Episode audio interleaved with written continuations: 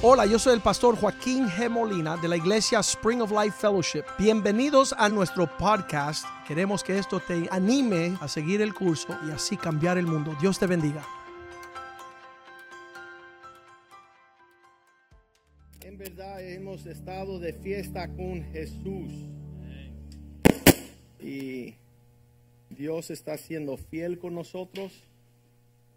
Estamos caminando a la altura de cosas que no se ven con los ojos, sino que se perciben en su bondad.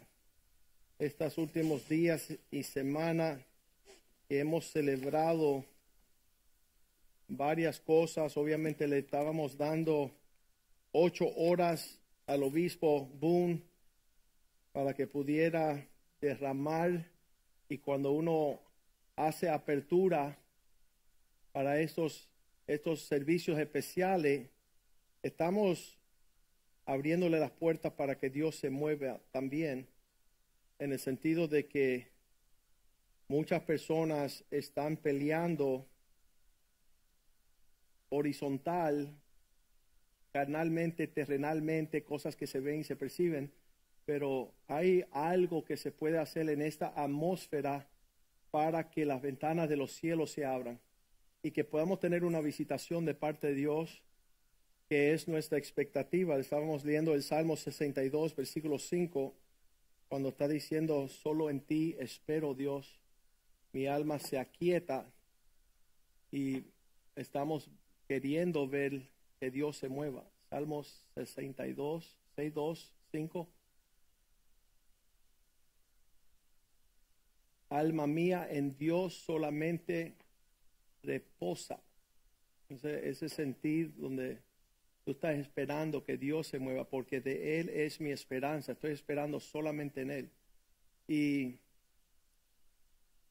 a lo largo de muchos años de estar pastoreando, muchas personas están ocupados viendo a su alrededor, juzgando en lo natural, pero Dios está viendo el corazón espiritual que se aquieta para poder ministrarle. En, muchos uh, ejemplos que dice la Biblia como una gallina está cuidando de sus pochuelos, está protegiendo, encontraron un incendio aquí en los Estados Unidos, pasó un fuego y el de la granja vio ahí muerta una gallina y le dio una patada.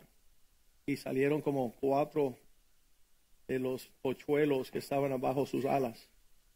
En lo que pasó el, la llama de fuego, no pudieron tocar esas, esos bebés.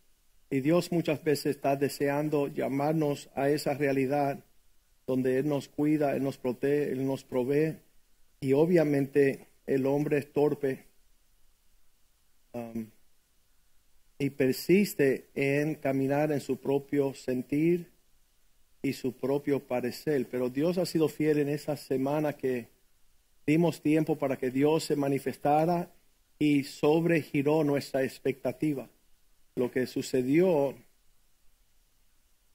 abrió las ventanas de los cielos para derramar sobre nosotros gran tesoros y riquezas um, que no podemos ni entender la la totalidad de todo lo que sucedió. Vinieron muchos pastores de muchas regiones de los Estados Unidos a estar con nosotros porque el obispo Boone decía que si ellos llegaban aquí iban a ser saturados con algo lo cual era ah, bueno regresar y llevar a sus ciudades. Y así fue también. Muchos de esos pastores dijeron, ¿sabes qué? Ah, nos provocaron a un celo nuevo.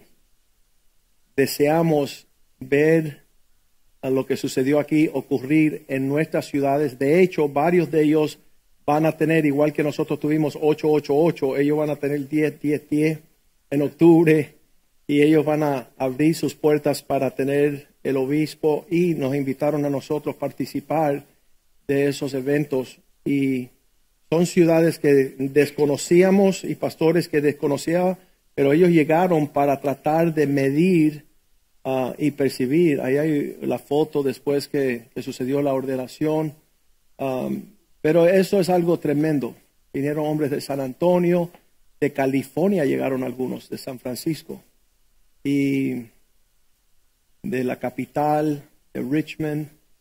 Llegaron de las cuatro esquinas de los Estados Unidos y pudieron llegar. Ahí estamos orando por el obispo Garland Hunt, que cumplió años aquí. Algunas personas que dicen, no, yo no voy a ir de viaje durante mi cumpleaños. Pero esos hombres están moviéndose. Este es de Alabama. Rusty Nelson es pastor, abuelo, su papá era pastor. Y él entendió la importancia de ser el eslabón a la próxima generación. Él dice, si yo no me paro vivir lo que yo aprendí desde mi niñez, entonces mis hijos y mis nietos nunca van a conocer. Y él decía que era el eslabón para la próxima generación de todo lo que había recibido. Y, y él percibió eso ya como adulto, cuando él vagaba no sabiendo cuál era su propósito. Él dice, si yo no me paro a ser quien me criaron para ser, entonces la próxima generación sufre pérdida. Una amistad bien linda, esta mañana él me escribió deseando la bendición de Dios sobre nosotros en nuestras reuniones. Ahí está Aileen y mi esposa que dieron una conferencia de mujeres y realmente yo creo que ese es nuestro propósito en la tierra, tocar a los hombres con aquello que nos tocó a nosotros. Yo di la historia el martes que yo iba por la avenida llegando a, al hotel ahí donde estaban las reuniones y eran las 7 de la mañana y había un señor, estábamos en, esperando que la luz cambiara y un señor estaba ahí cerca de su ventana yendo a trabajar. Y el Señor me dice, dile a él que yo lo quiero bendecir, que me dé gracias. Y yo dije, Señor, es muy temprano y este hombre está cansado y yo también y no quiero molestar a nadie, no quiero provocar que se enoje conmigo. Y el Señor dice, ah, no anoche que te nombraron obispo y ahora tú no quieres ni bajar la ventana. Y yo, ok, Señor, yo bajo la ventana. Le digo, Señor, el Señor dice que si tú le das gracia, Él te va a bendecir hoy como nunca antes. Y él dice, yo sé, Dios me bendice siempre, yo no tengo que hacer eso. Y entonces ahí me enojé yo y le dije, hey, yo no iba a bajar la ventana porque yo no te iba a molestar, no me iba a molestar yo en decirte algo, pero el Señor me obligó. Ahí hizo un boom y se quebrantó, porque él supo que el Señor le estaba hablando y no era cosa mía. Entonces ah, él trató de esconderse para no mostrar sus lágrimas, pero ahí yo me bajé y le di un libro y pasaron cuatro días, miércoles, jueves, viernes por la mañana. El hombre cuando llegaron los pastores a las 7 de la mañana, estaba allá afuera buscando al pastor Molina, porque él quería más de lo que había recibido de Marte. Y se topó con el pastor Oscar y con José Rivera, el pastor José Rivera, y le pudieron ministrar y él recibió a Cristo y se quebrantó. Y él dijo, ya, él dijo, yo, yo necesito lo que él me presentó, yo necesito lo que ustedes tienen. Y él viene por la noche hoy al servicio de las seis. Les invitamos a usted también que animen al pastor Richie y Angie con su servicio a las seis de la tarde. Pero ese señor se comprometió en llegar a las seis de la tarde hoy y, y él dice, yo necesito, yo he tratado por muchas formas de cambiar. Él estaba vestido así de blanco, parecía un santero. Y en un momento yo decía, Señor, ya él tiene su religión. Y el Señor dijo, él necesita mi realidad. Y a pesar de, cualquier cosa, él dice, yo he tratado de cambiar de muchas formas y no he podido. Y yo sé que Dios me está llamando y quiero lo que ustedes tienen. Así que fue una cita tremenda el viernes por la mañana. Oraron con él y, y realmente él se fue animado. Pero eso, ¿quiénes nosotros somos? Y yo pienso, si nosotros no hacemos ese labor, ¿quién lo hace? Si uno no habla, ¿quién va a hablar? Si uno no trata de alcanzar lo que necesitan, lo que nosotros tenemos, entonces el mundo queda sin esperanza y la iglesia queda estéril sin producir los frutos de aquello que tenemos. Son tantas las noticias. Nosotros iremos a Colorado Springs de nuevo este fin de semana próximo. Estaremos en una reunión de hombres allá. Nos invitaron de nuevo a hacer un un desayuno el sábado de 8 a 12 y después también ellos decían, queremos que el pastor Molina predique acá. El nombre del mensaje que pidieron, la importancia de la iglesia. ¿Cuál es la importancia de la iglesia? Yo les quiero decir que si todos los que son parte de esta iglesia estuvieran aquí esta mañana, no hubiese una silla vacía. La iglesia de nosotros ha crecido en el último año por más de 40 familias. Y el hecho no es que la iglesia crece, sino que Dios está buscando hombres y mujeres fieles. Y muchos hombres, dice Proverbios 20, versículo 6, muchos hombres proclaman su bondad y cualquiera te dice que es cristiano, pero trata de buscar un cristiano en serio para que tú veas que no existe. Busca a alguien que está comprometido con la iglesia, no solamente que viene a la iglesia, sino que participa. Y cuando nosotros estuvimos enfermos con el COVID, tuvimos tres, tres semanas sin poder llegar aquí y llegaron hombres y mujeres fieles y siguieron sirviendo al Señor. Algunos decidieron conveniente quedarse en casa. Pero ahí dice la Biblia, muchos hombres, cada uno proclama su bondad. Pero un hombre real, un hombre comprometido, un hombre que está en las buenas y las malas y las irregulares, ¿quién lo hallará? Edición Pastor Joaquín. Porque todo el mundo desea. Yo, yo veo las mujeres deseando casarse. Están, ¡ay! ¡ay! Y después cuando conocen fulano dice, ¡ay! Porque el hombre se presentó en figura y apariencia, pero no había sustancia no había el compromiso. Una señora hablé esta semana con ella y hace 10 años ella se iba a casar. Él tenía dinero porque es pelotero y yo veía un inmaduro y un irresponsable. Y ella veía dinero. Diez años después hablé con ella ahora, él, la abandonó con dos hijos y él se fue bajo la saya de su mami. Y ahora su mamá lo mantiene. Falta de que él se haga hombre y él cuide y abrace y pueda abrazar y mantener esa esposa y sus dos varones. Pero eso es lo que habla la Biblia y por eso es nuestra pelea con este libro de que es un hombre. Primero le damos las instrucciones a los hombres. Eso es solamente instrucción. El hecho de que tú compraste el libro no significa que ya tú llegaste, sino que esto es un mapa para que tú llegues a lo que tu esposa sueña que sea una realidad en su vida. Y hablando con mi hijo menor, Brandon, le decía yo lo mismo, que hace 25 años más, hace 30 años nosotros teníamos su edad y estábamos estudiando, trabajando y esforzándonos para terminar nuestra carrera, casarnos y mantener nuestra esposa y nuestros hijos. Y ahí en ese mapa, le decía yo a Brandon, no había nada de juego o de relajo, de diversión o recreación. Era un norte. Tengo que terminar, tengo que pasar mis exámenes, tengo que estudiar, tengo que terminar mi carrera, tengo que graduarme, recibir mi diploma, casarme, tener hijos, tener familia, mantener. Y después de 20 años empecé a jugar golf. Porque no había juego. No había, no había recreo durante el tiempo de la preparación. Y yo le decía, Brandon, tú juegas muy bien golf, pero tu esposa está esperando casarse. Esperando un esposo en lo que tú te estás divirtiendo y cogiendo la suave. Entonces eso yo creo que Cristo nos ve a nosotros de la misma forma y desea, y yo creo, y tú estás de acuerdo conmigo, dice que Él se entregó en la cruz para prepararse para sí mismo una novia gloriosa sin mancha, sin arruga o cosas semejantes. Significa una, una mujer digna del esfuerzo que él hizo en la cruz. ¿Quién es esa mujer? Tú y yo. Tú tienes que darte cuenta, tú eres la iglesia. Y tú no es para tu conveniencia ni para lo que tú vas a recibir, sino, dice Pablo, en gratitud de lo que él hizo, yo entregarle a Él lo que Él busca, que es una novia gloriosa.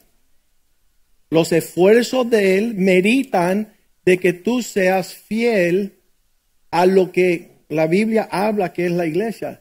Um, una de las cosas que habla la Biblia de la iglesia, aquellos que están juntos en armonía. Estar juntos ya es difícil. En armonía es otro nivel de ponernos de acuerdo. Él busca una iglesia unida y en armonía. Pero si todo el mundo tiene su propia opinión, ¿qué armonía hay? Si cada uno tiene su prioridad, no hay unidad, ¿no? Entonces la gente, ella, una de las personas me está diciendo, oh, tú no sabes cuántas veces me han ofendido en la iglesia. Le digo, cuéntame, no la, no la sé yo tampoco. En otras palabras, yo nunca he sido ofendido. Yo no voy a permitir que una ofensa me quite a mí de lo que Cristo está buscando. En otras palabras, la obra del diablo él está tratando de hacer, de separarme de la iglesia, no es más fuerte que la obra de Cristo en traerme en unidad con los hermanos. Y puedo enumerar todas las faltas. Tú sabes lo que me hicieron en el 96, por allá por octubre, al principio. Y ellos te tienen enumerado todas las ofensas. Pero el amor no guarda récord de mal. Si andas en el Espíritu, en el amor de Cristo, va a ser bien difícil que el diablo te saque de la iglesia. Pero si tú tienes oído para escuchar, dime qué, qué te pasó y qué te hicieron. Ah, ahora yo estoy bravo también. ¿Sabes lo que le hicieron a ella? Que le hicieron a ella, que le hicieron a ella. Por eso nos fuimos, nos separamos, nos distanciamos de la obra del Señor. Y obviamente ah, le decía yo a esta persona que si a través de mi amargura, mi resentimiento, mi ofensa, eso les salpica a mis hijos, ¿qué esperanza hay que mis hijos lleguen a la iglesia? Porque la defensa es que ya el diablo mete en su corazón, ¿sabe lo que le hicieron a mi padre? A mi mamá, a mi papá. Y yo le decía a esta señora, tú estás envenenando a tus hijos para que no cumplan el propósito de Dios. A través de tu amargura y tu ofensa y tu resentimiento, el diablo hizo carambola. Tú llenaste el corazón de tus hijos para apartarlos del propósito de Dios. Qué maldición. Entonces yo le decía, nuestros hijos han sido guardados por lo largo de 26 años que tienen de no ver la amargura del resentimiento ser un sabor más exacto que la dulzura de la presencia y de la obra de Dios. Pero eso, eso conlleva un papá y una mamá que va a guardar el corazón de sus hijos. Ok, no más. Tenemos la película Show Me the Father, la película de padres e hijos. Si hay una plaga en esta generación, no es COVID, es la separación de padre e hijos. Eso es más una arma de destrucción masiva que el COVID. Y no, nosotros no nos hemos guardado de no separarnos del corazón de nuestros hijos.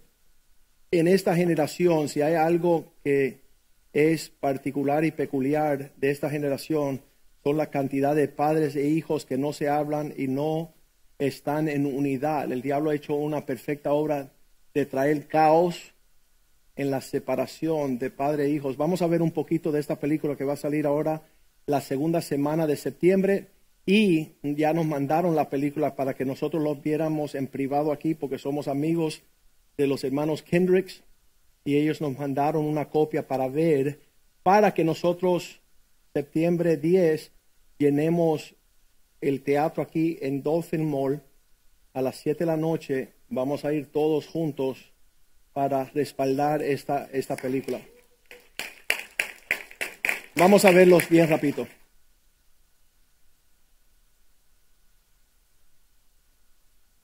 Haven't I been a good father? I need somebody to show me. You're pushing all the buttons that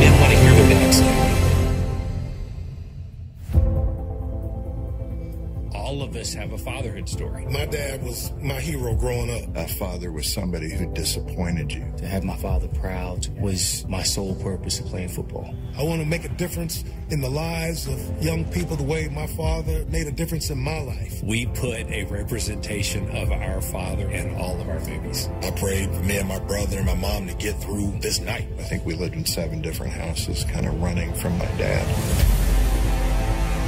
I started losing my ability to walk We didn't realize the war that was going on inside of him. and wishing that I could just die.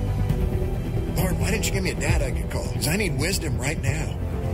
I knew that I wasn't prepared to be anybody's mom. I was doing the right thing for him. I panicked. And Sherman says, man, listen, calm down. It is a beautiful thing to have a child.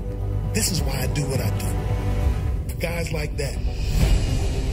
I mean, it was like the hair on the back of my neck is standing up. She said, I can tell that you already love her.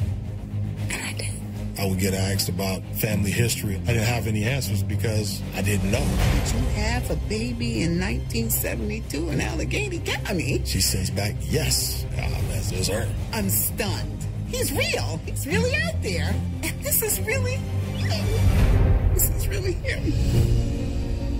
In the Bible, the blessing was everything. I declare that you are a beloved son in whom we are well pleased. You're pushing all the buttons that men want to hear their dad say. It's the first time I'd been called out like that. He was that first man that paid attention to me. He was treating me like a dad would. Your perfect Father in heaven can change the trajectory of your life. It's like the light came through. And I wept till I couldn't weep anymore. You are unconditionally loved. Haven't I been a good father? I need somebody to show me.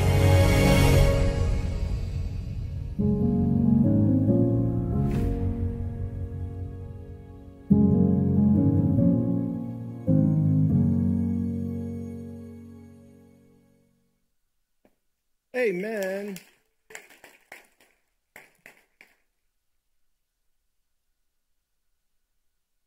Parte de la historia de esta película, la señora que sale hablando es una el testimonio de una joven que sale embarazada, pero ella no puede quedarse con el hijo y lo da en adopción y ella no lo ve.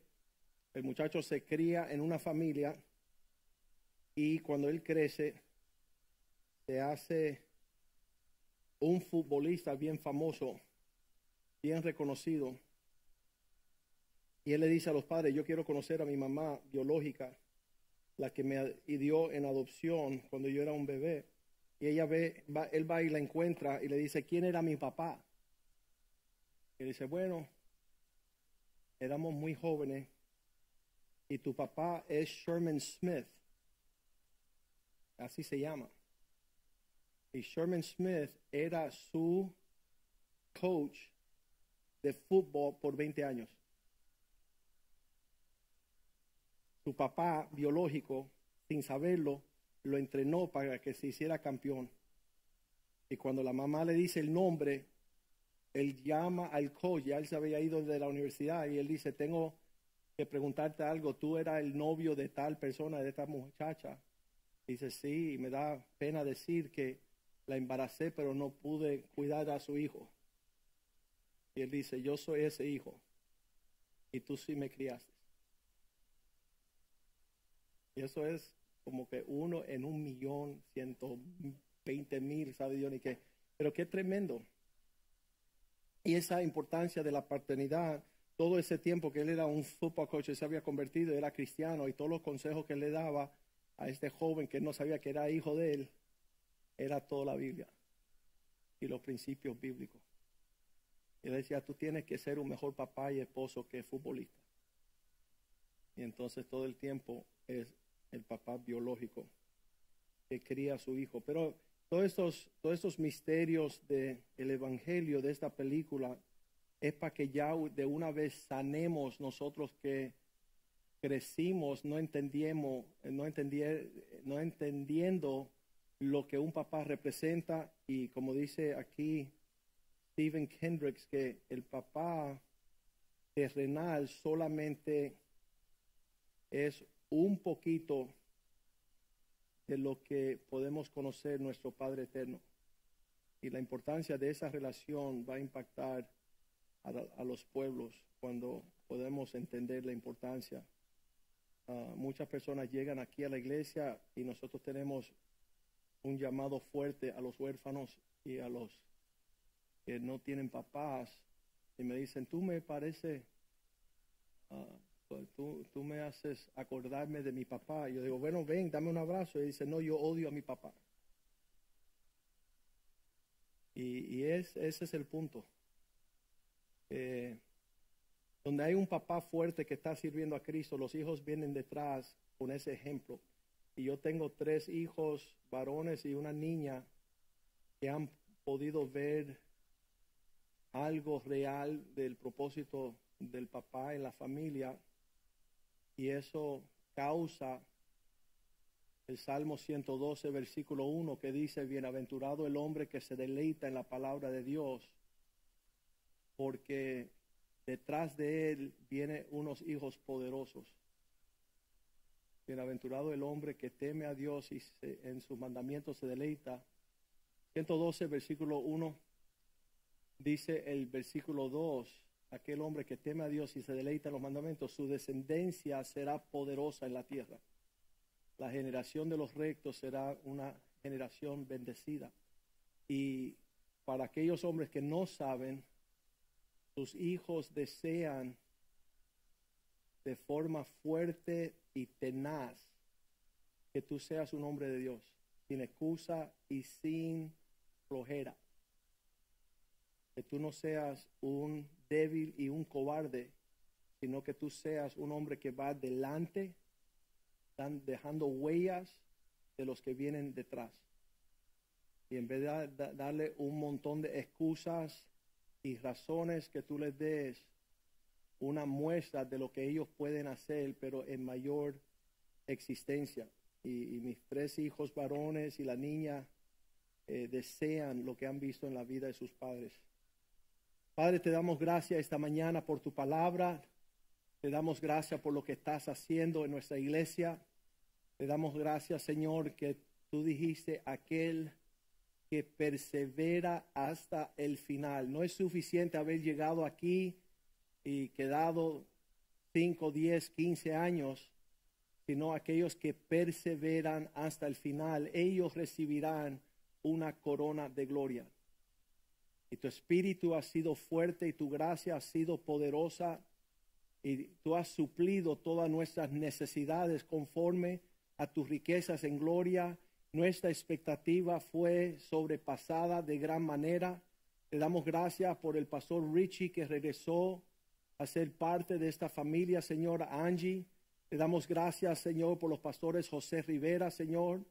Te damos gracias por el doctor Molina, pastor también, oh Dios todos esos pastores que tú has dado a esta casa, Señor, que han caminado no solamente en conocimiento, sino en hechos.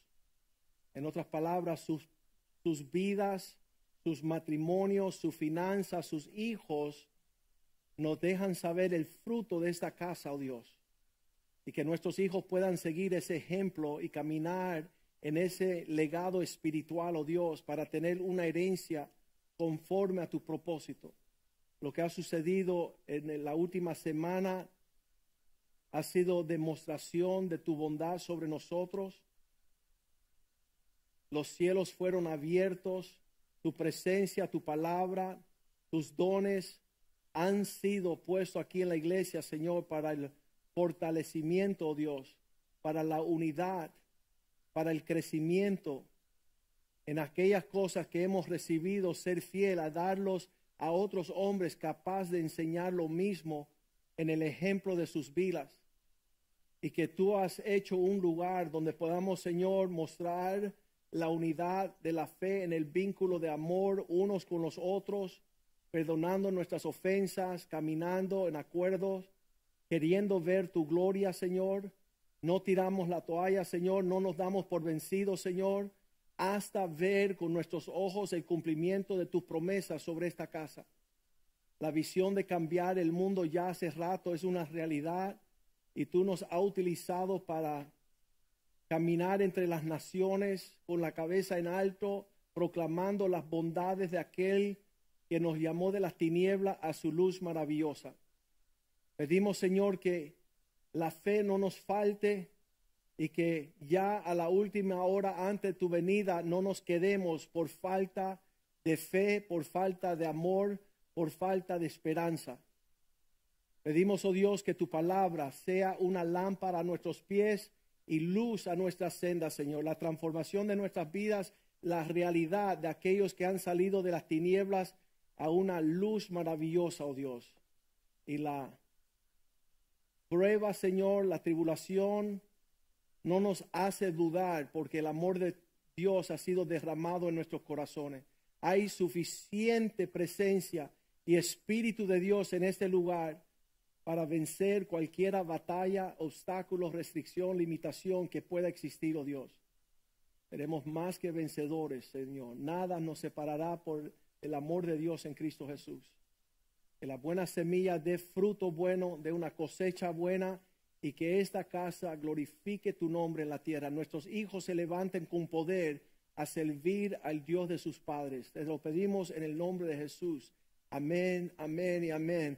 Um, terminando todo el curso de estos eventos y habiendo escuchado tantas palabras proferidas sobre nuestra iglesia, sobre nuestra familia, sobre el ministerio, queremos declarar estas palabras. Toda la gloria sea el Señor.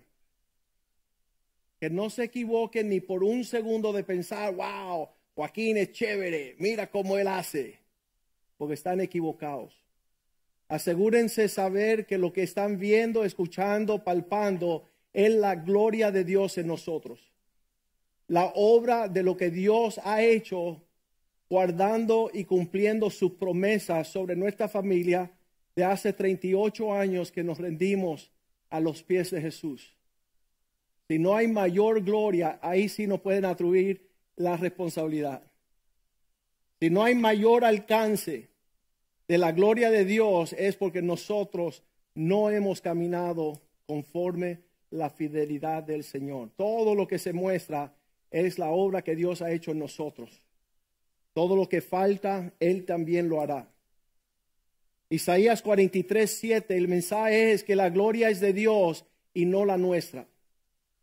Muchas personas no ven el denuedo que tenemos en el Señor y dicen, ¿qué piensan esta gente que son?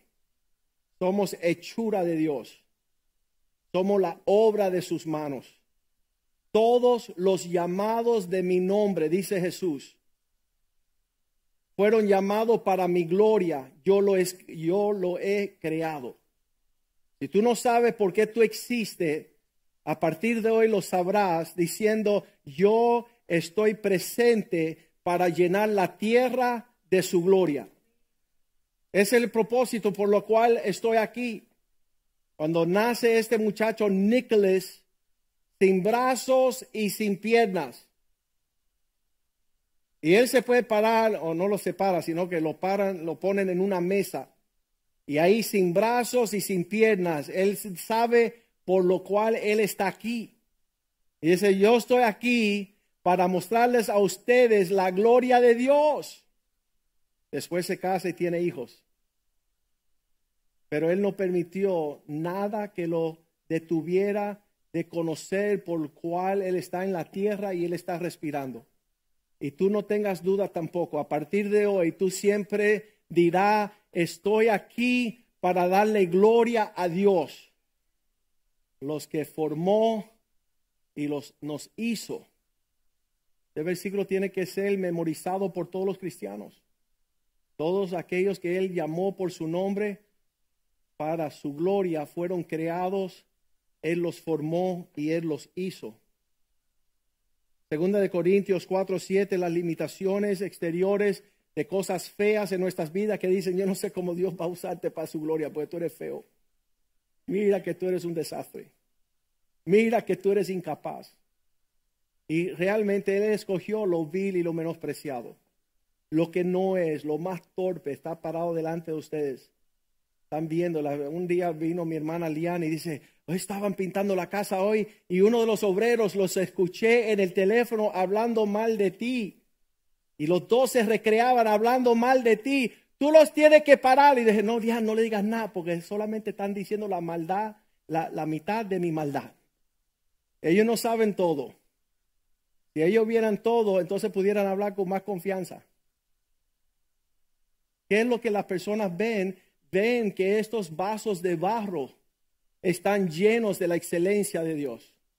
En otras palabras, la gloria de Dios es Cristo en nosotros. Eso es lo precioso de la vida de Joaquín Molina. Eso es lo más maravilloso de la iglesia Spring of Life. Que está, hay un lugar donde se manifiesta la obra de Dios que es palpable, tangible y visible.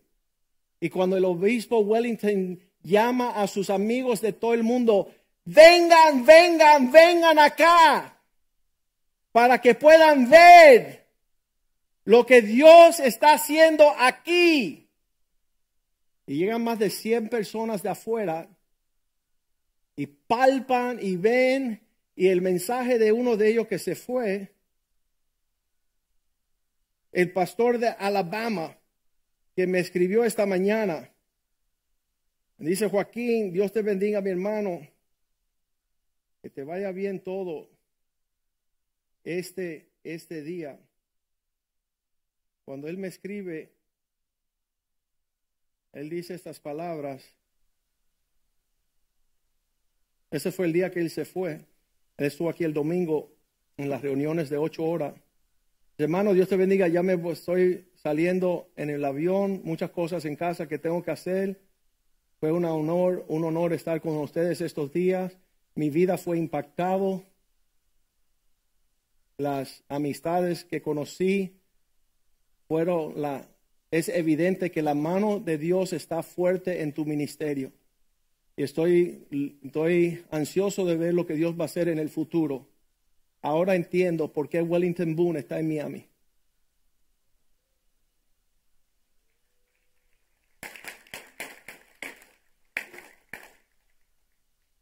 Todo el mundo está viendo, ¿y qué hace este hombre ahí? Y los 100 que vinieron pudieron palpar nuestra genuina devoción a Cristo. No es un teatro, no tenemos payasos. Yo no, yo no entiendo que las personas puedan ver la obra auténtica del Espíritu de Dios en las familias que están aquí. Yo me paso la vida diciendo, ven acá George, dile tu testimonio, dile, dile tu testimonio. Ven acá José, dile tu testimonio. Happy birthday Claudio.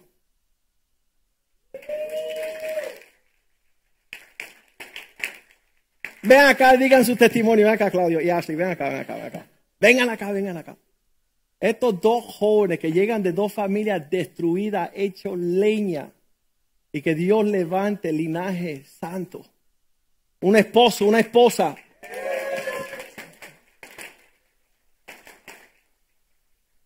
Unos hijos. Ese Sean. ¿Qué edad tiene Sean ahora? Dos no hay hombre más serio que Sean en esta iglesia. Mira diciendo cada vez que tú vienes, ¿qué, ¿qué te pasa a ti? Son familias conquistadas, encontradas, salvadas por la gracia de Dios, criados en esta familia, deseando que se cumpla sobre ellos las promesas de Dios. ¿Qué esperanza habrá en Ashley? Cero. ¿Qué esperanza habrá con Claudio? Menos cero pero en Cristo la gloria de Dios visible. No saben ni por dónde esperar. Vamos a esperar que Ashley vaya primero. Ashley, ¿cómo tú llegaste aquí? Yo te I- traduzco. Okay. I came to the church when I was 16. Llegué aquí con 16 años. I was very rebellious. Una rebelde como más nadie. I I grew up with uh, raised by uh, my mom, Yo fui criada por una madre soltera endemoniada. and Yo le voy uh, editando, yo le voy editando. and to make a long story short, I got into a car accident uh, with a group of my friends. Hubo un accidente donde cuatro de nosotras sufrimos un accidente de carro bien malo. because we weren't listening to our parents. porque esa noche todas estaban y estábamos ignorando a nuestros padres yeah. And one of them came to this church. y una de esas niñas venía a esta iglesia. And so I just felt in my heart it was a supernatural thing. Y yo sentía que era algo que Dios estaba haciendo sobrenatural. After that accident, I was like, I need to seek God because if I would have died, I don't know what, where I would have gone. Y yo pensaba, yo no sé si esa noche hubiera muerto, dónde yo hubiera terminado. Si no busco de Dios, voy a estar en problemas. And my friend, uh, she says, I have the perfect church. Y ella me dijo, tengo la iglesia perfecta que puedes venir. And as soon as I walked into these doors and I heard the message and the worship, Y cuando entré por esas puertas, escuché la palabra y las alabanzas, I knew God was here. yo sabía que Dios estaba presente. And even though she left and my friends left, Y aunque esas muchachas se fueron después y otras amigas se fueron de esta iglesia, I couldn't leave this mi place. no esposo me matter está what. esperando, no lo podía abandonar. And then yes. Yo sabía que no podía salir. and then God brought me this wonderful man of God here. Y después Dios me presentó este hombre maravilloso and it has been a blessing. We're we're really living a dream. Nos nació el primero de 20 hijos que vamos a tener. And God has been super good to us. So El Espíritu Santo ha sido fuerte sobre nuestras vidas. Claudio, thank you, thank you. Eh, Bueno, yo llegué aquí a la iglesia exactamente como el pastor decía, en menos cero, porque detrás de una sonrisa estaba bien perdido. Ah, I came- ah, perdón. dale. Detrás de la sonrisa que entró por esa puerta por primera, segunda, tercera vez cuando empecé a llegar aquí, más bien vine forzado a la fuerza por mi hermano y mi cuñada. Me dijeron, danos 40 días para orar por ti y ven con nosotros. Lo único que pedimos es que vengas con nosotros a la iglesia. Y el Señor me transformó con cada una de, la- de las palabras que se decían desde acá. Siempre lo diré. Eh, el pastor predicó una, una predicación que se llamaba A World Changing Fantasy, una fantasía que cambia el mundo. Y fue ahí cuando me di cuenta, ¿verdad?, de que toda, todo lo más exitoso o, o lo que podamos vivir en este mundo va a ser temporal y no se compara con la infinidad que el Señor tiene, la eternidad que el Señor tiene para darnos ah, con Él. Amén. Así que el Señor me transformó desde, desde ese momento, eso fue casi tres meses, desde que estaba acá llegando, fue bastante tiempo que estaba, que el Señor estaba obrando en mí y cuando eso sucedió mi, mi vida cambió completamente. Muchos me dicen que vieron una diferencia en la alabanza, en, en todo. Y claro que sí, es evidente cuando el Señor cambia nuestras vidas. Y cada palabra, cada domingo, cada miércoles, cada servicio, cada reunión de hombres, el Señor siempre tiene algo para nosotros, no importa qué tiempo llevemos acá. Amén. Y después empecé el, el coro de Y alabanza después- y me di cuenta que había una muchachita ahí sola, En la alabanza el Señor estaba sufriendo usándola. en la soledad. El Señor estaba ya usándola. Yo siempre dije, nunca voy a cantar en inglés, eso es imposible. Yo malamente hablo inglés. Y, y entonces ella un día me dijo, de ahora en adelante necesito que me ayudes a dirigir en inglés, los miércoles por la noche. ¿Ah? Ah, primero con los jóvenes y después con, con los miércoles por la noche. Y yo le dije, te volviste loca porque yo no voy a hacer eso. todavía no había ni nada por la mente, estaba pasando todavía. Y desde ese momento el Señor estaba usándola para que, para que hoy pudiera ser parte de, de las dos iglesias y servirle a Él en una, en una mayor parte. Y bueno, ya después el Señor nos unió, de- después de muchos años sirviendo juntos, el Señor nos unió y, y fue perfecto. No veo mi vida con, con nadie más que no fuera Ashley.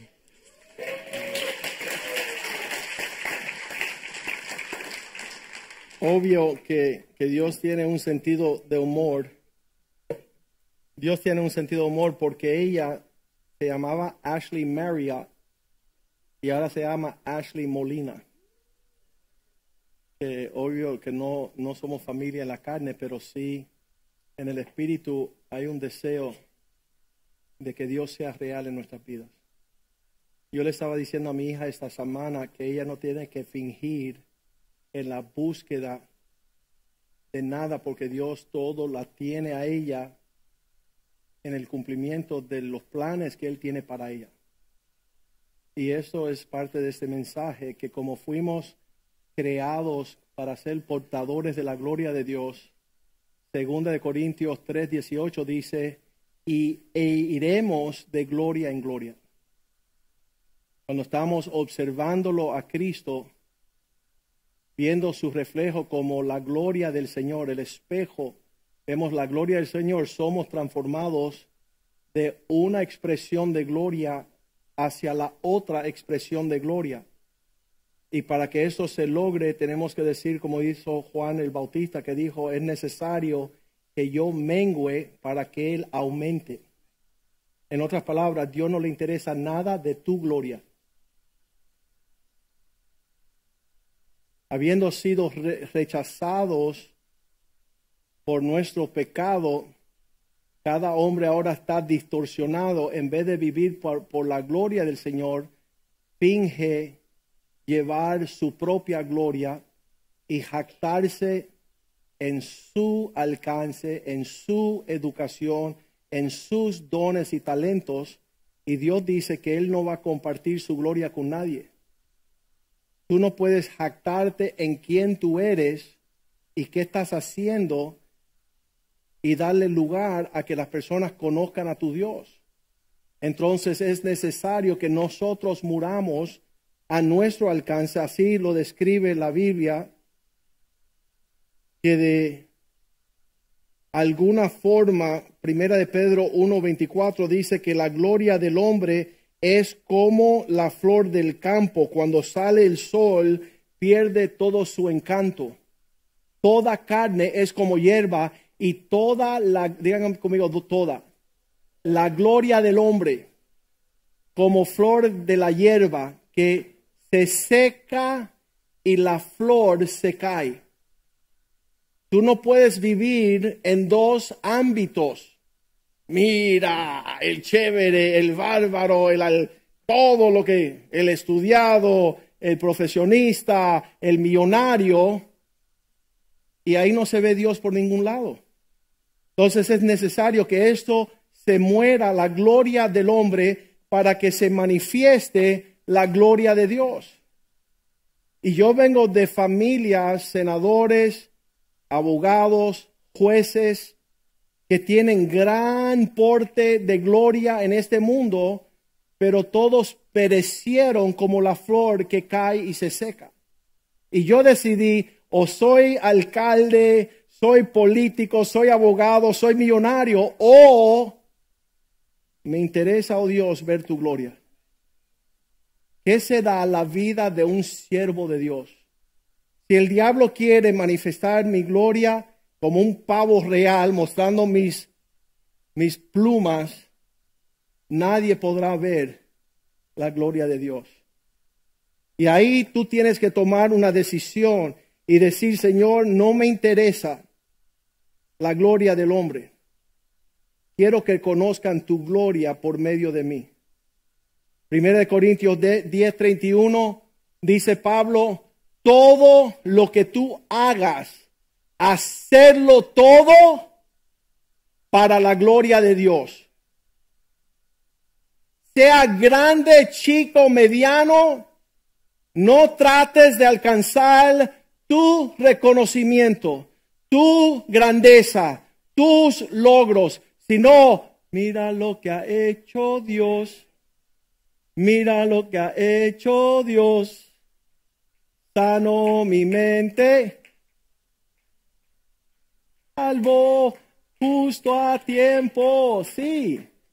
Qué lindo que a los 16 años Dios me llama.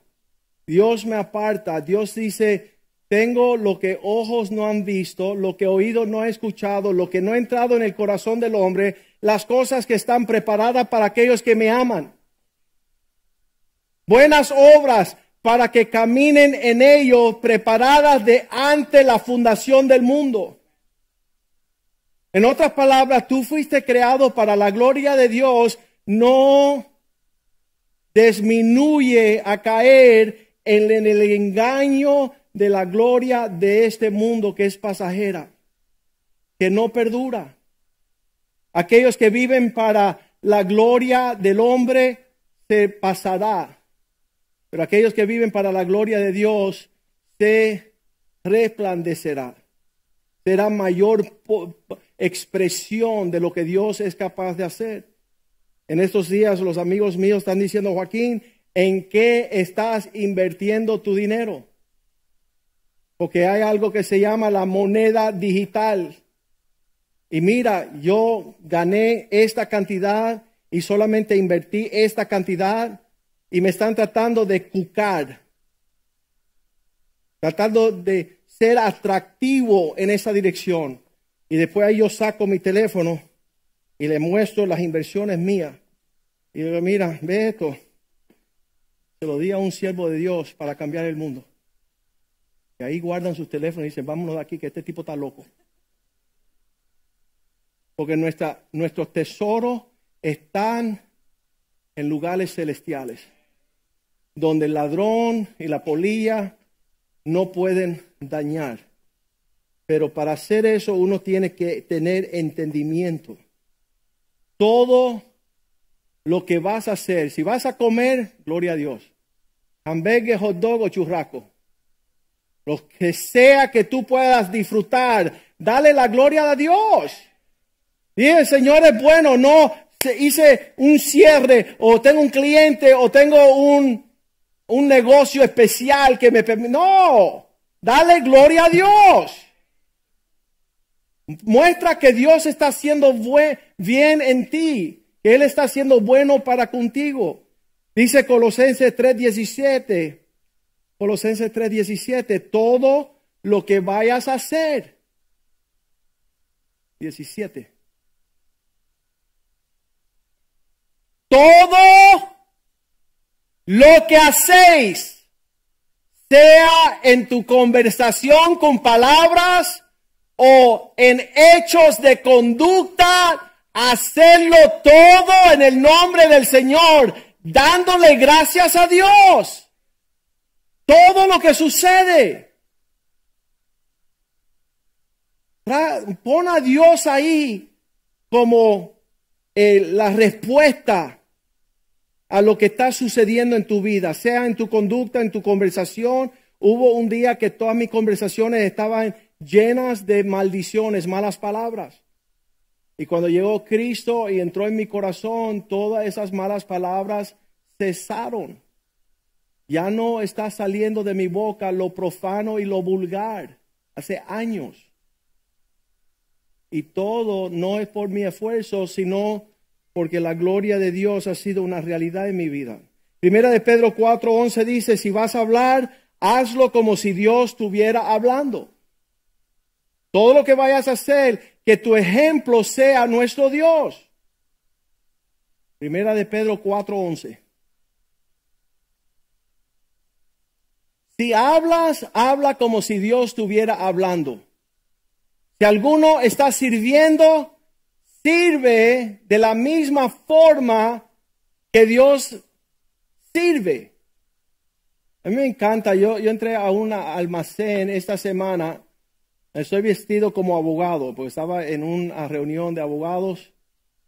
Y llego a este almacén donde el mecánico obviamente conoce todas las partes que están ahí. Yo soy un cero a la izquierda porque no conozco nada de los equipos de la mecánica y repuesto. Y ya que él sabe que yo estoy en otro mundo, él empieza a jactarse de que yo soy un necio para con las cuestiones de mecánica. Y ya le veo la sonrisa en su rostro diciendo, este es un idiota y no sabe nada. Él se está burlando de mí. Pero decía, Señor, yo nunca quiero tener esa actitud cuando yo estoy sirviendo a otra persona que no entiende lo que yo entiendo. Señor, hazme manso, hazme humilde. No que te quiero dejar el gusto amargo de que yo soy el conocedor de algo y que la persona que yo estoy sirviendo, que tiene su necesidad, yo me esté burlando o menospreciando. Cambia eso en mí, oh Dios. Y de esa forma podemos empezar a ser transformados para hacer una bendición como Cristo lo fue en la vida de todos. En otra palabra, Cristo en mí, que sea una realidad y no algo que yo conozco por causa de que yo voy a la iglesia el domingo. Déjame vivir hablar, servir. Haciendo esto, primera de Pedro 4:11, si yo puedo hablar como Cristo habla, si puedo servir como Dios muestra, conforme el poder que está obrando en mí, para que en todo Dios sea glorificado. Que ya no me vean a mí. Yo lo he orado muchas veces, Señor, todo lo que yo sé cristianamente, todo lo que sé en revelación, conocimiento, profundidades espirituales, yo no puedo hacer. Yo soy tierra, soy polvo. Fui tomado del polvo, soy un gusano, como dice Bishop Wellington Boone. Soy un burro hablando palabras de sabiduría. Señor, hazme un siervo. Que todo que suceda aquí, que las personas no digan, qué tremendo es Joaquín, qué tremendo es el doctor Molina, qué, qué digno el obispo. No, no, que vean la gloria de Dios, que palpen la gloria de Dios, que vean que Dios hace de un necio un sabio, que Dios sabe vestirnos de gloria.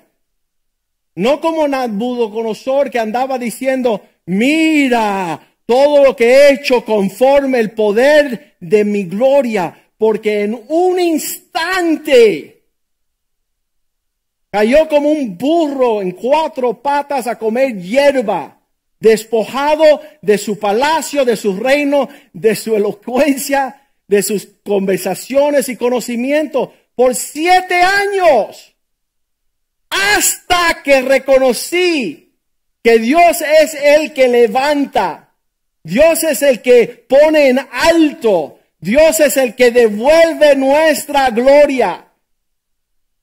Dios es el que muestra que Él es Él en nosotros, a quien pertenece la gloria, el imperio por los siglos de los siglos. Toda esta sustancia de cosas grandes que estamos participando, para mí es tremendo.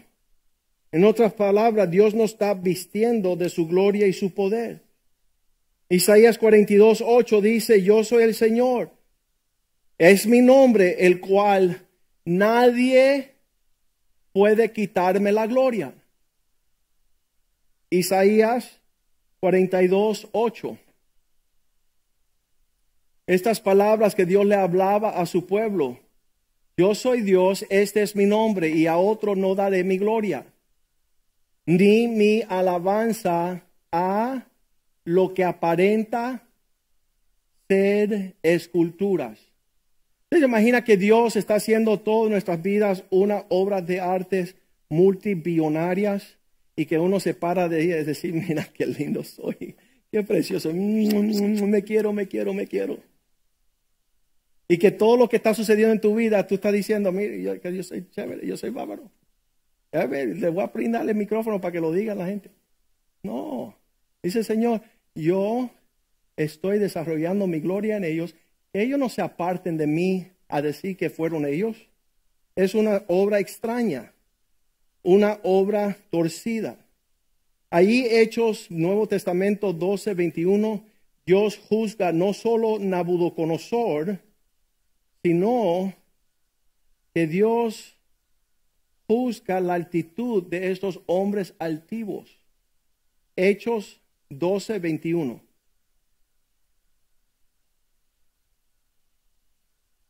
Un día, señalado Herodes, vestido de ropas reales, ya que Dios te viste, ya que Dios te baña, ya que Dios te, lava, te pone uh, perfume, colonia, se sienta en un lugar de honra, vestido de ropas de gala, en este tribunal y comenzó a abrir la boca. Les abrió la boca con la descripción de lo que estaba aconteciendo. Versículo 22 dice que las personas se maravillaban y decían, mira, está Dios hablando y este hombre traspasó los linderos. Fue de un hombre simple y ahora es un Dios poderoso. ¿Conoce hombres así? Que llegaron aquí sin nada. Dios les salvó, Dios les sanó, Dios les restauró, Dios les entregó todo y se van inflados como unos pavos reales diciendo que ahora que están prósperos, ahora que están bendecidos, ahora que no hay falta de nada, hay exceso de todo, hay abundancia y se van distanciando de la casa de Dios diciendo, ya no tengo necesidad de andar entre un pueblo tan vulgar, entre unos hermanos tan bajos, porque yo ya que ya la hice, yo no me voy a rebajar a una conversación al que trabaja ahí. Y ellos se levantan en un espíritu que Dios aborrece y Dios juzga fuerte. Y yo digo como su pastor, no le irá bien. ¿Por qué? No porque yo deseo algo malo, sino porque Dios dice esa actitud me apesta. Ya se levantaron por encima de todo lo que profieren haber sido su ayuda. Ellos gritaban, ya son dioses, ya no es hombre. ¿Qué sucede en el versículo 23? Nuevo Testamento, dispensión de gracia. Al momento, un ángel del Señor lo hirió por cuanto no le dio gloria a Dios. Y dice que murió instantemente y fue consumido por los gusanos.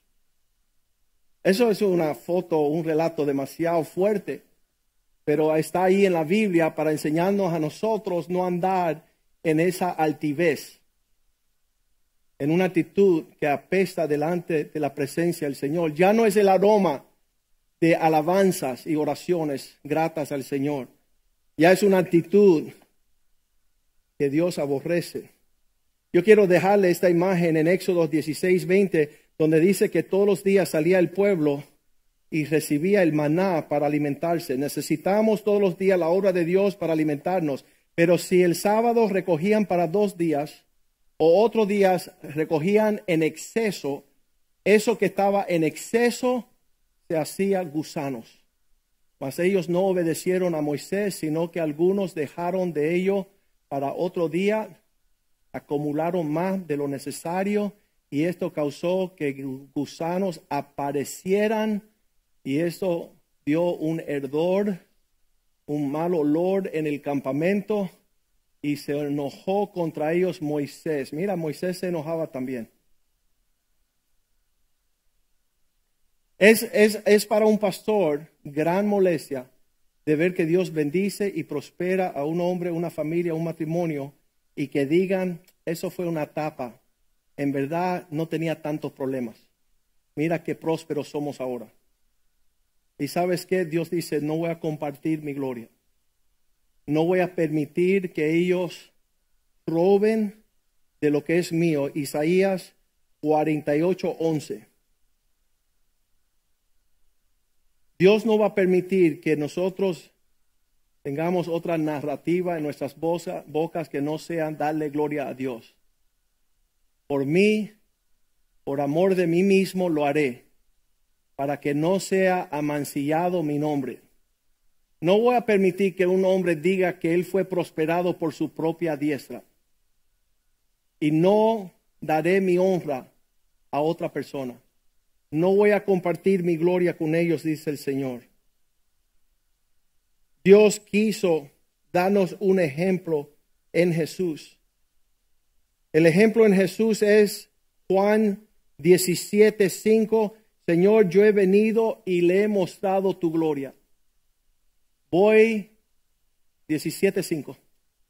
Ahora pues, Padre, glorifícame a tu lado tuyo con aquella gloria que tuve conmigo antes que el mundo fuese. Versículo 6 He manifestado tu nombre a los hombres que del mundo me diste, tuyos eran y los diste y han guardado tu palabra. siete, ahora han conocido que todas las cosas que me has dado proceden de ti. Eso no es un mensaje lindo. Dios me bendijo. Mi cuenta bancaria, eh, bancaria está llena. Yo me he prosperado en mis negocios. Dios me ha prosperado entre mis colegas. Dios me ha levantado en alto, Dios me bendice mi entrada, mi salida, mi, mi, mi sentar, mi reposar. Dios, Dios es el que me da los, en estos días mi hijo Nick me llama casi diariamente y él me está dando el reporte del desarrollo profesional en la firma de abogados. Y dice, papá, mira, me sucedió esto. Papá, me sucedió esto. ¿Sabe qué es eso? La gloria de Dios. Es el avance de la fidelidad del Dios de tus padres. Yo voy a decir, oh, porque tú saliste de mi lomo, ¿cómo lo vamos a hacer? Es lo más lindo que ha sucedido aquí en los últimos 100 años, pero yo soy abogado y tú también, nosotros dos somos chéveres. No, ¿cómo le voy a robar yo la gloria a Dios? ¿Cómo le voy a decir, dale gracias a tus padres que te pagó los estudios? Ah, sí, no me diga. ¿Y la gloria de Dios dónde va a caber en tu vida si no existe?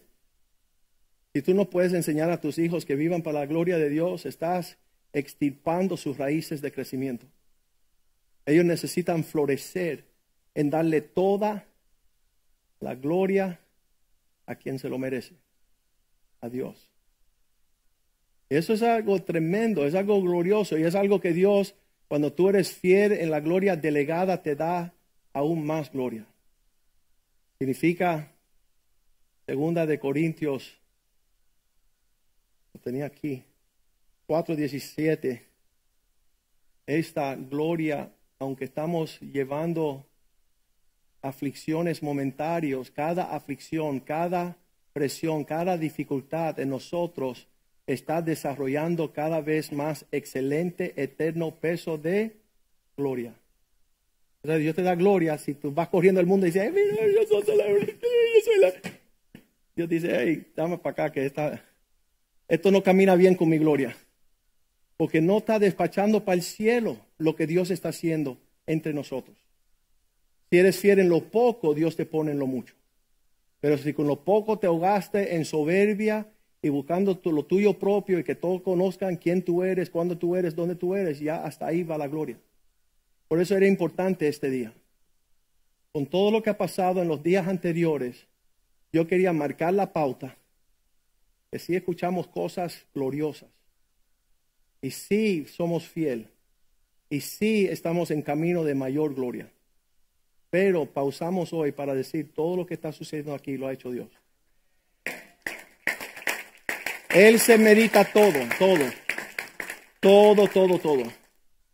Parte del asunto, llegan las personas aquí y dicen, wow, qué tremendo edificio, una digresión buena. Aquí deben recoger ofrenda como a dos manos. Y pasan los meses, los años y no recogemos ofrenda. ¿Sabes qué? Para la gloria de nuestro Dios. Aquí Dios está prosperando la obra. Y yo decía, bueno, si no dan, significa que no estoy supuesto a estar en ministerio. Significa que Dios no está dando a esta casa la provisión que necesita para poder servirle. Y no vamos a estar levantando calumnia al Señor. Esta casa, desde el primer día, le ha levantado Dios. Los millonarios me han dicho, Joaquín, ¿cuánto necesita? Yo dije, tú estás loco. Tú vas a ayudar a Dios que perezca tú y tu dinero. Que tú pensaste por un momento que eso se trata de lo que el hombre puede hacer. Eso la gente piensa que somos locos. Pero ya llevamos 15 años en este edificio y 23 años de iglesia, sin pedirle nada a nadie, pero mostrando la gloria a Dios a todo el mundo lo que Dios es capaz de hacer. Sus ojos están sobre este lugar. Él, él, él sabe lo que la viuda da en este lugar. Él sabe el aporte que ha sucedido a lo largo de 23 años. Y no hay una persona que no ha sido llevada a, un, a una prosperidad mayor, a, una, a una mayordomía mayor en su vida por causa de haber sido fiel con lo que le pertenece a Dios. Después de 20 años de vivir sobre la faz de la tierra, ¿tus hijos saben dónde tú adoras? ¿Dónde tú llevas la gloria de tus logros y éxitos? ¿Conocen tus hijos dónde tú levantas tu rostro al cielo y le ofreces a Dios lo mejor de tu vida? Porque algunos hombres mientras van prosperando y van siendo más y más exitosos, se van apartando del lugar de su adoración. Se van alejando. Y yo puedo decir que en el futuro habrá gusanos consumiendo sus ganancias. Dice la Biblia, en lo que ellos se jactan, se vuelve su vergüenza. Pablo le dice a esos hombres,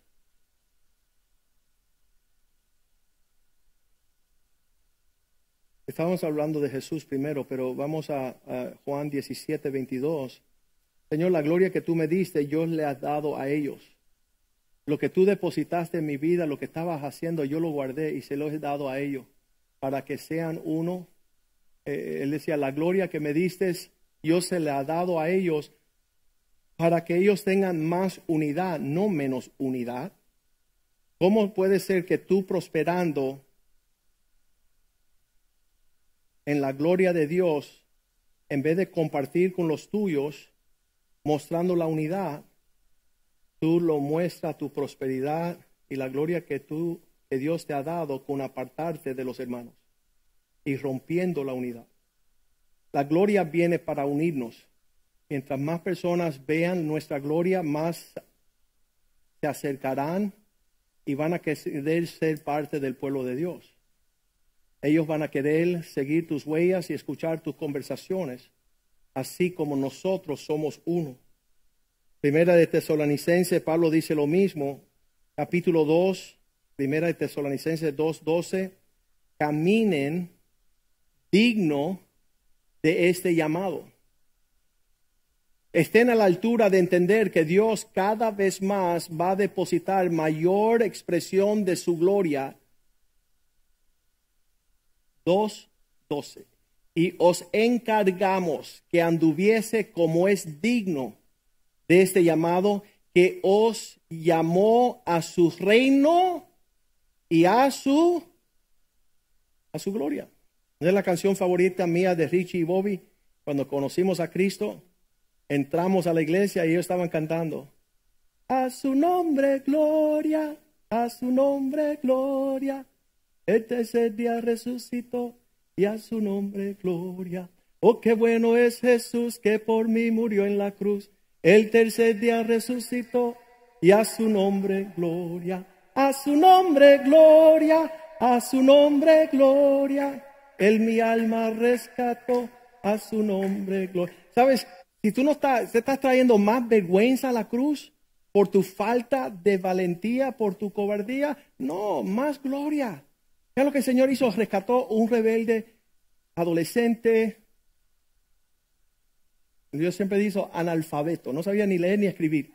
Y me entrego a Cristo y me hace abogado, firmando contratos de miles de dólares, leyendo libros, todo. Yo decía a mi esposa cuando estaba estudiando, estábamos recién casados, estábamos sacando el examen del Estado, uno de los exámenes más difíciles, y yo estaba ahí frente a un libro yo aborrecía los libros porque no tenían fotos. Mientras más fotos, más me gustaba el libro, porque era menos lectura. Y yo estaba ahí leyendo, leyendo 300 páginas diarias.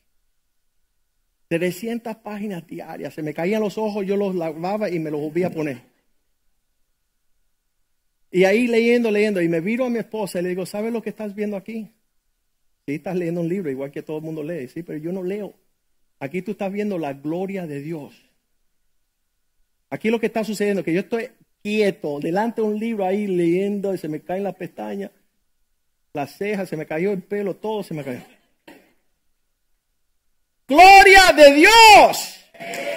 Gloria de Dios. No se confundan un momento. Gloria a Dios. Y no solamente eso todo. Decían la gente, ay, ahora va a abrir una oficina de abogados, eso ahora sí va a ser lo fatal. Todos los abogados iban a comprar un seguro, un seguro contra la mal práctica. Significa que si tú cometes un error, te va a meter una demanda que cuesta más que la casa que estás vendiendo. Yo decía a los clientes, mira, esto te va a costar 10 mil dólares. dice, 10 mil dólares, sí, porque si tú me demandas, ¿cuánto me va a demandar? Dice, 100 mil. Entonces te voy a cobrar bien por si algo sucede. Porque la responsabilidad era grande. Y entonces todos los abogados compraban segura contra mal práctica. Yo nunca compré seguro contra la mal práctica porque Jesús era el dueño de la firma y él no comete errores. Nunca tuve que ir en temor a representar un cliente para la gloria del Señor. Dios mostraba su cuidado. Pero nosotros fuimos llamados no solamente a su reino, sino a su gloria. Isaías 14, 14 decía que Satanás tenía otro sentir. Él no tenía tiempo para darle gloria de Dios porque él se buscaba su propia gloria. Y él decía, yo me voy a alzar sobre las alturas de las nubes, subiré y seré semejante al Altísimo. En otras palabras, le voy a quitar tiempo, le voy a quitar el lugar donde figura y le voy a quitar la gloria a ese que dice que es Dios. En otras palabras, yo seré Dios en su lugar. No le daré gloria a nadie. ¿Cuántos piensan que Satanás fue exitoso? No. Le pasó como Nabucodonosor, le pasó como Herodes, fue tirado para abajo desde lo alto. Cayó. Oh, ¿cómo has caído tú, Lucifer, que estabas en las alturas junto a Dios? Entonces, en lo que Dios te va levantando, tú te haces Dios. Ya tú no tienes que servir. Ay, yo no voy a servir si yo soy ejecutivo allí donde yo trabajo. Yo soy el que más, más que mando allí soy yo. Yo voy a una iglesita a servir a quién? A Dios, necio. Los ojos de Dios están en su lugar viendo tu actitud, viendo a ver si hay mansedumbre aquí, para poder confiarte mayor elevación, promoción. Que Dios sea el que te levante. No sea altivo en su presencia, porque Dios mira al altivo de lejos. Tú humíllate bajo la poderosa mano del Señor para que no te echen como echaron a Satanás. Salmo 19, versículo 1 dice, los cielos cuentan tu gloria, oh Dios. Una canción linda que anda por ahí, la deben de buscar. Los cielos cuentan tu gloria. Yo tenía que haber nacido cantante. Pero eso no hubiera sido para la gloria del Señor. Así que el Señor dice, no. Sigue predicando, sigue predicando. Los cielos cuentan la gloria de Dios. El firmamento anuncian sus obras, la obra de sus manos. Y tú que fuiste hecho hechura de Dios. ¿Cómo que no va a salir de ti la expresión de que cuando gente vean tu vida digan, gloria a Dios? Gloria a Dios, mira esto. Este hombre, ¿cómo hace lo que hace? Tiene que ser Dios. Tiene que ser la mano de Dios. Tiene que ser la obra de sus manos anunciando la obra tu Que tu vida no anuncia otras cosas. Día a día, versículo 2. Día a día, emite tu palabra. Noche tras noche, declara tu sabiduría. Mis hijos saben, todas nuestras historias terminan en que mira lo que ha hecho Dios. ¿Sabe lo que Dios hizo? Mira lo que Dios. ¿Sabe lo que Dios va a hacer? Y nuestra vida habla de la gloria de Dios. No hay muchas personas que quieren ser trofeos de su gloria. No hay muchas personas que soportan humillarse y tener una voz donde están contando lo que Dios próximamente lo hará. Esto lleva, cuando el salmista escribe todas estas palabras, el último versículo es glorioso porque él dice, igual que toda tu creación, levanta su voz para expresar su creador yo no voy a permitir que la gente miren a mí y adoren su creación. Yo no soy digno de ser alabado. Él dice, Dios, versículo 14, al final de este salmo, versículo 14, sean gratos lo que sale de mi boca y los pensamientos que hay en mi corazón delante de ti. Porque tú eres mi roca y tú eres el que me redime. Señor, tú hiciste esta obra. Señor, tu mano está en mi vida, mi boca se levantará para hablar tu bondad y mi corazón no va a emitir pensamientos torcidos. Yo quisiera un día, nos vamos a sentar todos aquí y quiero poner lo que está hablando del corazón de la gente que están aquí, que se piensa y mira, y los zapatos que tienen puestos y el cinto. No están escuchando la prédica, están observando lo lindo que soy. Pero esa son la actitud del corazón, cuando tienen que estar escuchando lo que Dios está hablando como esa bocina. Yo soy una bocina del Señor. No miren la bocina y digan, ¿por qué está guindando? está emitiendo algo que cambiará tu vida para bien, para bien. To- Todo va a cambiar en el entorno de por, cual, por lo que fuiste creado. Que tú empieces a funcionar y que no hay un letrero aquí que diga out of order, fuera de orden. No pierdan el tiempo de esperar nada de lo que Dios creó aquí porque estoy roto, estoy dañado. Pero si Dios sana tu corazón hoy, saldrá de ese lugar diciendo, voy a tomar una decisión, voy a vivir para la gloria de Dios. Para que conozcan al Creador. Romanos 1, 18, Nuevo Testamento, la ira de Dios. Dios enojado significa que se pone rojo en su rostro. La molestia del Señor, ¿contra qué? Se revela contra toda cosa impía, injusta, que hace, perdón, que hacen los hombres porque detienen la verdad en injusticia. Lo tienen torcido. Si todo el mundo en Miami escucharía esta prédica y dejara de vivir por la gloria de los hombres, esta ciudad fuera transformada. Si los hombres entiendan que esto no se trata de tener un barco, un carro, un apartamento, lo que sea que tienen los hombres, ellos se jactan en su gloria. Eso pasa. Pero aquellos que viven para la gloria de Dios, un hombre que se llama Charles Spurgeon en Inglaterra, murió hace 100 años. Pero su obra, que fue para la gloria de Dios, 30 ministerios de su iglesia salieron. Todavía están ejerciendo, prosperando, exitosos 100 años después que él murió. Porque él vivió para la gloria de Dios. Y él las comenzó, pero él vivió sus años para la gloria de Dios y 100 años después, él no la están manteniendo. Ellos se mantienen ellos mismos y todavía están en existencia trabajando con el, conforme el propósito de Dios y no los hombres que viven para su gloria, que cuando mueren ahí ni el gato come. Porque la gloria del hombre pasa, es temporal.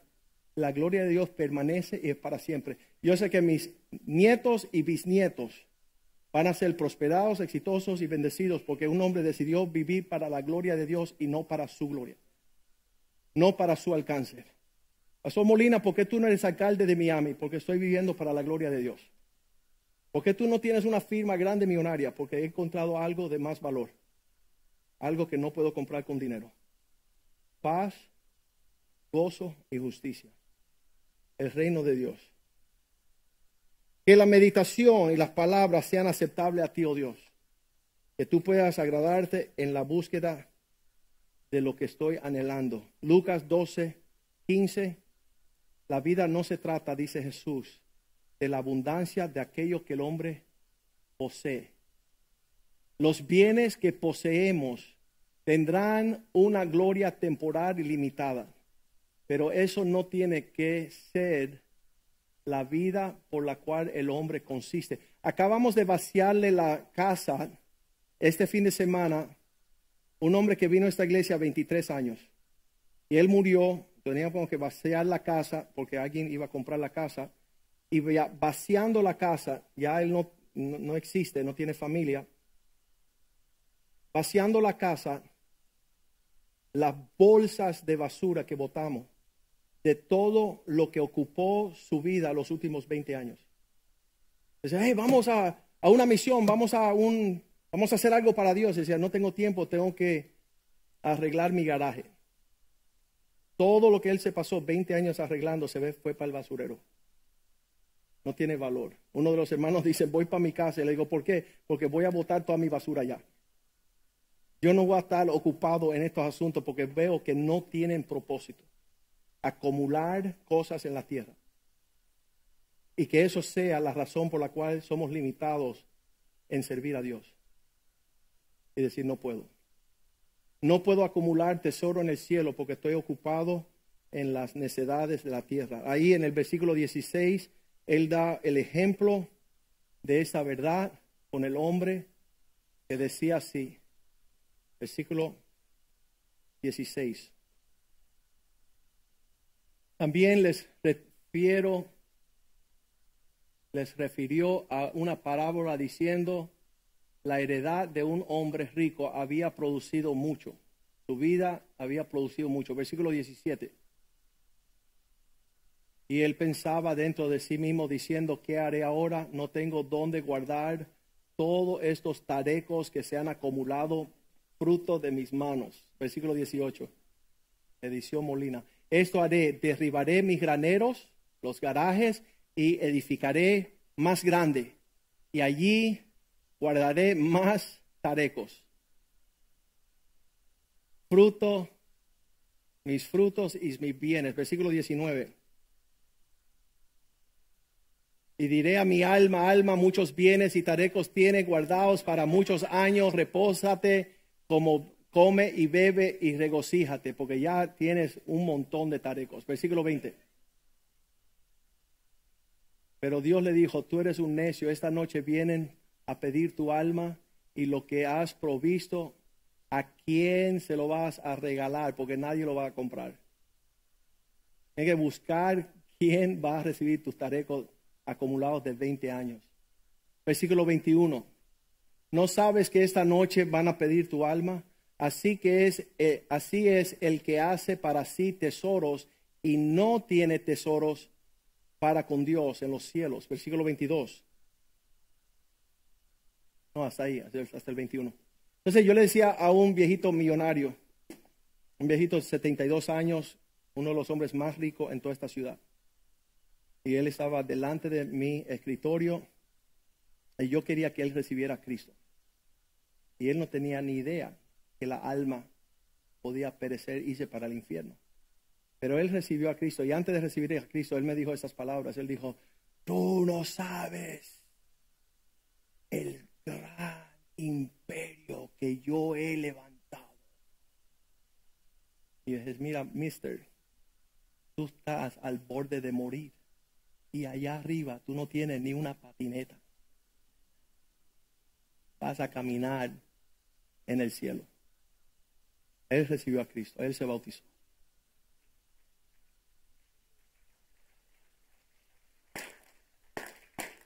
Él decía, quiero darle a la iglesia, quiero, quiero ayudarte. Le dije, tú no puedes ayudarme, tú eres un miserable y un pobre, que lo único que tiene es riquezas en este mundo. El diablo te ha engañado a levantar temporalmente un imperio que cuando tú mueras no tiene nada. Y allá en el cielo, tú ni pareces. Tú no tienes nada. Entonces lo que te voy a dar gratuitamente a ti vale más que todo tu dinero. ¿Está entendiendo lo que sucede? Y además él sigue vivo, tengo entendido, pero él está más cerca a esa realidad que el día en que primero creyó. Dice el Señor, la ira de Dios está contra ellos, porque pudiendo entender todas estas cosas, deciden olvidarlo. Romanos 1.21 dice, porque aunque escucharon estas palabras y conocen en su corazón que son verdades, habiendo conocido a Dios, no decidieron glorificarle como si Él fuese Dios ni tampoco tuvieron tiempo de darle gracias por lo que tenían, sino que se envanecieron. Significa que pusieron su vista del cielo a la tierra, envanecer las cosas vanas, temporales. En su razonamiento, su corazón necio fue entenebrecido. La luz se la apagó para no entender lo que estamos hablando usted y yo esta mañana. Tener la visión puesta en, encima en los cielos mejor que estar escalvando las gallinas, el estiércol Versículo 22, aunque profesaron ser sabios, aunque profesaban, tienen sus argumentos, qué, tonto el argumento de los necios. Qué, qué locura. Qué locura. Se hicieron necios, versículo 23, y cambiaron la gloria de Dios, que nunca se va a corromper la cambiaron en imagen de cosas creadas, cosas terrenales, hacen esculturas de patos, de gallinas, de burros y reptiles, sirviendo la creación y no el creador. Yo le doy gracias a Dios por todo, todo lo que sucedió esta semana. Ah, usted dirá cómo se debe de sentir el pastor. ¿Sabe? Después de, de 38 años de escuchar las promesas de Dios y escuchar lo que Él quiere hacer y todavía no ha terminado, yo hablé con este equipo y yo creo que Dios va a hacer algo fuera de serie aquí en este lugar. Fuera de serie. ¿Sabe? Cuando nosotros llegamos aquí a este edificio hace 15 años, llegamos unos 15 hombres y salieron corriendo 10. Me quedé con 5. Porque los otros decían, no, este está loco, este va a querer que esto sea la iglesia, eso va que va a ser nuestra finanza. Ellos no sabían que esto lo iba a financiar Dios. Y nada más que ellos se fueron, ¡boom! Y le cayó plagas a aquel que me alquilaba, que él nos cobraba 12 mil dólares mensuales, pero él pagaba 8. Entonces nosotros pagábamos 3 de donde veníamos. 3 mil dólares mensuales, llegamos aquí a pagar 8, eso fue un brinco bien alto, bien grande, y se salieron corriendo 10 hombres, los cobardes, que no sabían que Dios iba a pelear nuestras batallas. A los tres meses, el que nos alquilaba, le empezaron a salir tumores por todo el cerebro, y él me llamó y dice, hey, ténganlo por 8, yo me voy. Yo no entiendo quién está peleando por ustedes, pero me está fastidiando la existencia. Y él nos dejó este lugar por 8. Y esos cobardes nunca pudieron estar aquí, ni sus hijos tampoco pudieron disfrutar ese lugar. Y nosotros que creíamos que este era un gigante, que, ¿cómo lo vamos a hacer? Dios lo hizo. De una forma sobrenatural. Y siempre Dios ha respaldado este ministerio. Ah, con creces. Nosotros hemos sido dadores fuertes, fuertes, fuertes a la obra del Señor, para la gloria del Señor. Y entonces, viendo que Dios en este, ya estamos max, aquí estamos Acabamos de firmar un contrato por tres años más porque yo creo que Dios va a hacer algo mayor, porque ya no cabemos aquí. Dios es un padre bueno. ¿Sabe que muchos padres le compran zapatos donde los hijos tienen que recoger sus dedos, verdad? Dios no es un papá así. O te compran el del tío que murió, te regalan el, el de tamaño 13, ¿no? Toma, hijo, calzo 6, sí, pero vas a crecer. Señor, que crezca en nombre de Jesús. No, Dios es un padre fiel un Padre justo que sabe, según nuestra necesidad, Él provee para que se cumpla su propósito. Un día al pastor Oscar le regalaron unos zapatos talla 12 y él calza el 10 y le dice, hey, devuelve ese zapato. Y dice, no, porque son nuevos. Y dice, no, pero Dios conoce tu talla. Dios no tiene que hacer cosas así. Ok, no obstante, tengo sentir que Dios y la persona con quien yo hablo dice, este tipo está quemado su fusible. Ya hace rato se me quemaron los fusibles, ya esto es fe completo, ¿no? Pero viendo la fidelidad de Dios y moviéndonos en ese sentido, sabemos que Dios está preparando aquí algo, pero que no, no, va a ser limitado y no para jactarnos, sino que va a ser algo lindo de parte del Señor. Él siempre ha sido fiel con nosotros. Um, y, hemos dicho, a pesar de que ya hace rato estamos disfrutando una reputación, que la gente conoce que, estamos en serio en el Señor, nuestro crecimiento no es por el sentir de crecer para hacernos más grandes y más fuertes. El sentir es poder darle a todos los que no tienen más de lo que hemos recibido. Y poder ver las familias necesitarias. y diariamente estamos en los restaurantes, los hospitales, las clínicas, los supermercados. Estamos viendo la necesidad. Y, detenernos no es fácil porque estamos apurados, necesito comprar y irme. No, hay, alguien que necesita que tú te pares dos minutos y que tú le sonrías y le diga que Dios le ama y que hay un pueblo buscando de Dios y que hay un lugar de adoración. Porque si no somos nosotros que estamos proclamando las bondades de aquel que nos sacó de las tinieblas a su luz maravillosa, entonces nadie sabrá venir a comer. Llegó un ejecutivo que me llamó esta semana en las últimas dos semanas él me llamó y dice, ¿sabes qué? Estamos pensando hacer una conferencia en estadios a lo largo de los Estados Unidos basado en esa película de Enséñame el Padre.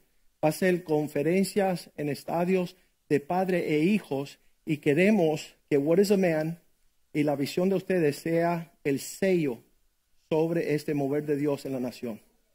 Y queremos que tus hijos sean Queremos que tus hijos sean los que van a predicar el mensaje. Porque la nación y los jóvenes necesitan escuchar que esto está al alcance. Entonces, eso estamos en sociedad con ellos, vamos a trabajar juntos. Ah, con Jason Ellerbrook. Pero cuando él llegó aquí hace 10 años, más o menos 8 o 10 años, él llegó aquí, hizo un estudio de nuestra iglesia.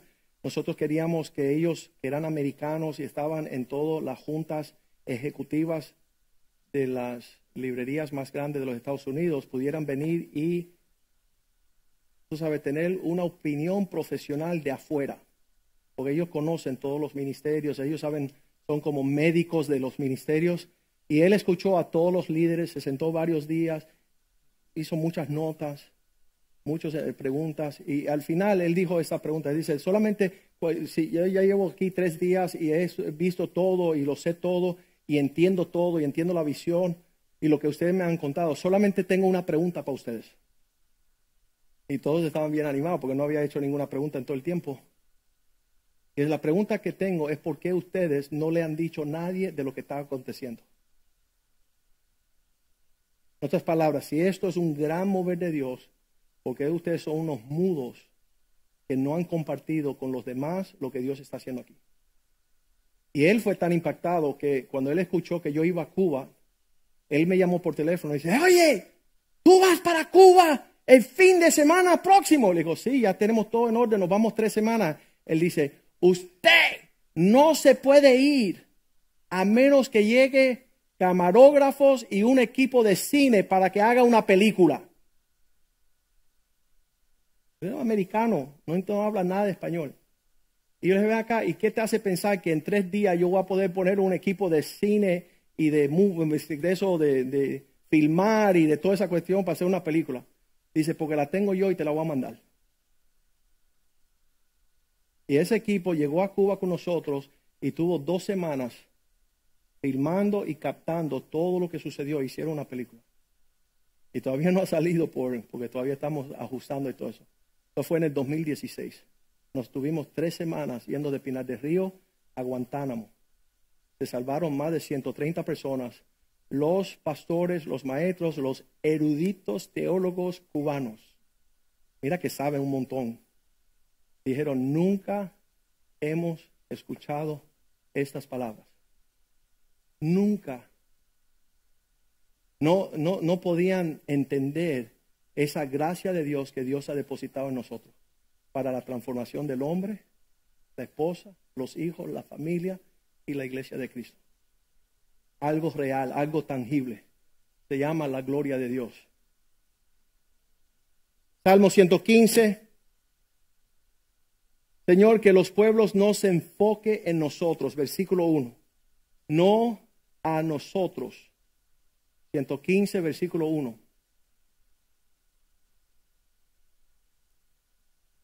No a nosotros, oh Dios. No a nosotros, sino a tu nombre demos gloria por causa de tu misericordia y tu verdad. No queremos atraer las personas a nosotros. No queremos dar nuestra opinión. No queremos que nos miren. Queremos que vean a Dios. Que palpen a Dios. Que puedan darle a sus hijos el conocimiento de un Dios real y poderoso en nuestros medios. Que la ira de Dios no caiga sobre nosotros por no glorificarle, por no señalarle. Todo lo que Dios ha hecho en el lugar, este lugar, tiene el sello que le pertenecemos al Señor. Esta es obra de Dios. Que no hay nada a lo cual podemos atribuir nuestra excelencia ni sabiduría, sino Queremos menguar para que Él aumente. Queremos que Dios pueda hacer lo que las personas puedan palpar y percibir en nuestros medios. Padre, te damos gracias, oh Dios, por tu misericordia. Te damos gracias que tu mano se ha extendido y nos alcanzó, pues tú nos amaste primero.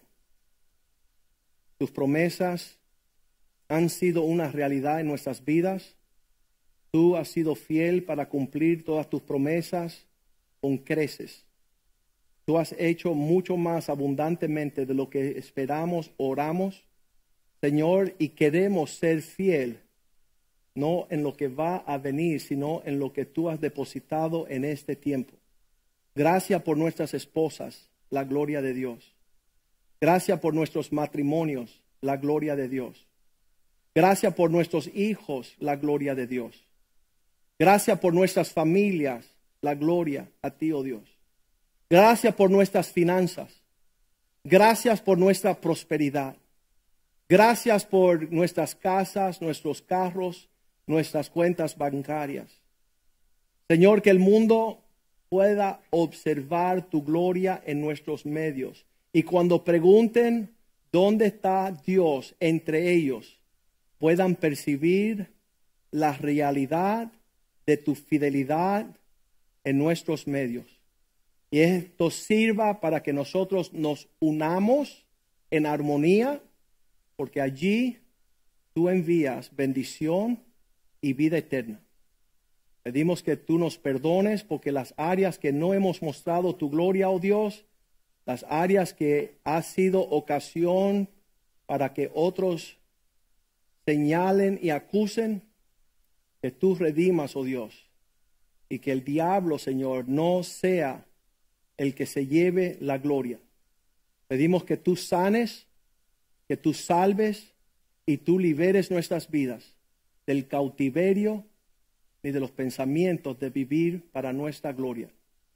Que tú puedas hallarnos fiel, portadores de tu gloria, llevando adelante, Señor, la responsabilidad de que todos vean tu gloria y que tu gloria cubra la tierra como las aguas cubren la mar. Te lo pedimos en el nombre de Jesús y el pueblo de Dios dice, amén, amén y amén. Salúdense otros, unos a otros en el Señor. Mañana habrá reunión de varones a las 8 de la noche y pronto vamos a ver la película Show Me the Father porque ya tenemos Ah, tenemos eh, la película, lo único que necesitamos señalar el día para toda verla antes de que salga septiembre 10. Dios les bendiga, les amamos en el Señor.